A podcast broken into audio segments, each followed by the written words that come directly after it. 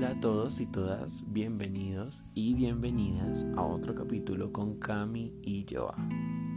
En nuestra page de Instagram dijimos que este sábado iba a haber algo diferente, lo cual así es y esperamos que como siempre este espacio sea de mucho agrado para ustedes. De antemano con Joa, en serio Estamos muy agradecidos por todos los que nos han escuchado, los que nos escucharán, por sus comentarios. Realmente hemos buscado en esta temporada darles lo mejor, hubiésemos querido darles mucho más. Sin embargo, pues con toda la contingencia del COVID-19, pues fue bastante difícil, a pesar de que pues ya hay una reapertura por el tema de que el pico ha bajado. Y estos rediseños que tuvimos que hacer por lo del virus, pues los hicimos con mucho agrado y quisimos aprovechar lo que teníamos para poderles brindar un espacio donde más allá de lo meramente informativo, encontrarán todos ustedes un espacio de reflexión, de, de cuestionamiento, de que luego de este espacio se fueran con ideas, con preguntas y que trabajaran ustedes mismos en ver qué creían y qué no creían, qué era y qué no era, porque nuestra intención, a pesar de hablar nosotros desde nuestros puntos de vista en parte, pues nosotros no podemos utilizar estos espacios para decirles a ustedes, piense esto, no piense lo otro. Y de hecho, este capítulo le va a dar mucha coherencia a lo que hemos hablado con Joa durante los capítulos pasados. Porque entonces, primero empezamos preguntándonos si éramos incluyentes y si vivíamos en una sociedad incluyente. Luego transitamos eso a un escenario de lo laboral ¿verdad? Luego fuimos a una reflexión de esa normalidad tan protegida, tan conservada, que ya tenemos cerquita por, por el tema de las reaperturas, porque el pico ha bajado. Y luego saltamos con todo esto a entender la vida desde los estratos socioeconómicos, de qué está pasando con esto de los estratos. Entonces realmente hemos podido llegar a puntos buenísimos y hoy, hoy la idea es aterrizar un poco esto y claro, hilarlo con un nuevo tema. Porque cuando nosotros nos preguntamos si somos incluyentes, si vivimos en una sociedad incluyente, no se trata del que tiene un montón de amigos y amigas que mejor dicho hacen y deshacen con el mundo de maneras tanto imaginables como inimaginables. Porque eso, eso no, no es lo único que pensar a la hora de ver lo que es esa palabra inclusión. Porque es que ser incluyente también sería pensarnos a nosotros y a nuestra sociedad como algo activo que se mueve por sí, pero también por los otros, que se adentra a conocer de las realidades de los demás, que se adentra a ver cómo apoya, a ver cómo colabora, a no seguir alimentando las desigualdades, porque es cierto que hay que empezar a ver que la desigualdad no está solamente en el dinero, porque hay muchas maneras de seguir creando desigualdades, porque cuando nos preguntamos por una sociedad incluyente, también hay que pensar si nosotros estamos en una sociedad que nos hace sentir parte de la misma. Hay que pensar si nosotros nunca hemos sido victimarios que han hecho sentir a una o más personas como que no hacen parte de esta sociedad, como tipo, ¿tú qué haces aquí? Tú no perteneces aquí. O si nos ha pasado también al revés y nos han hecho sentir así. que no pertenecemos, que no, que no tenemos un sentido aquí, que nuestra existencia no tiene cavidad alguna en esta sociedad. Si nuestros líderes nos han hecho sentir así, si las entidades nos han hecho sentir así, ¿quiénes nos han hecho sentir así? ¿A quiénes hemos hecho sentir así? Porque es que de ahí entonces cabe pensar cuántas oportunidades tenemos y cuántos realmente tienen oportunidades. Si realmente las oportunidades las tenemos todos. Y si es así, pues ¿qué tenemos de oportunidades si todos tenemos las mismas o unos tienen otras y otros no? Porque ahí también se cruza esto. Todos tienen oportunidades de estudiar, todos tienen oportunidades de salir adelante, ganar sueldos de un millón, dos millones, tres millones, cinco millones, diez millones. De verdad, todos tienen esa oportunidad desde cero. O a unos les cuesta más trabajo, o a unos, o para unos es casi que imposible. Realmente también cruza un poco con ese volver a la normalidad y ahora que, digámoslo así, estamos volviendo o estamos creando otra nueva normalidad, la pregunta es, ¿será que son nuestros gobernantes los que tienen que fabricarnos una nueva normalidad? ¿Son ellos los que nos transportan o nos devuelven a esa normalidad? ¿O somos nosotros que empezamos a ponernos la 10 y a decir, venga, yo voy a crear algo nuevo? Porque es que volver a la normalidad es volver a qué? Cuando te, cuando te, dices a ti mismo o a ti misma, ven, que volver a la normalidad sea, que volver a la normalidad no sea, es volver a lo que solíamos hacer o es que todo vuelva a ser como antes. Que no volver a la normalidad sea perder cosas que ya se habían hecho. Porque es que el mundo va en dinamismo, va cambiando.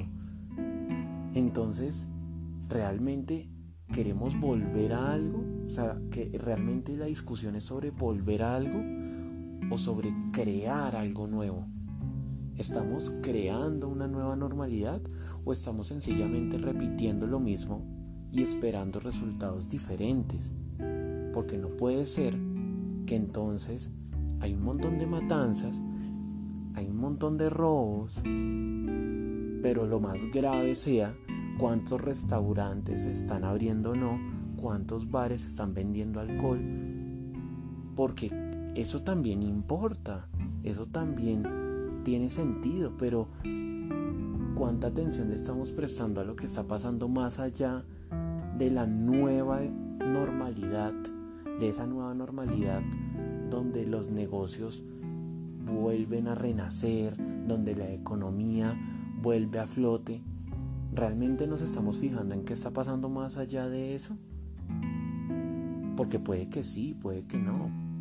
Pero la invitación que yo personalmente hago es fijémonos un poco más en eso. No es tan fácil a veces, por muchas cosas, a veces incluso por nuestra misma forma de ser, nuestras propias preocupaciones que son igual de legítimas.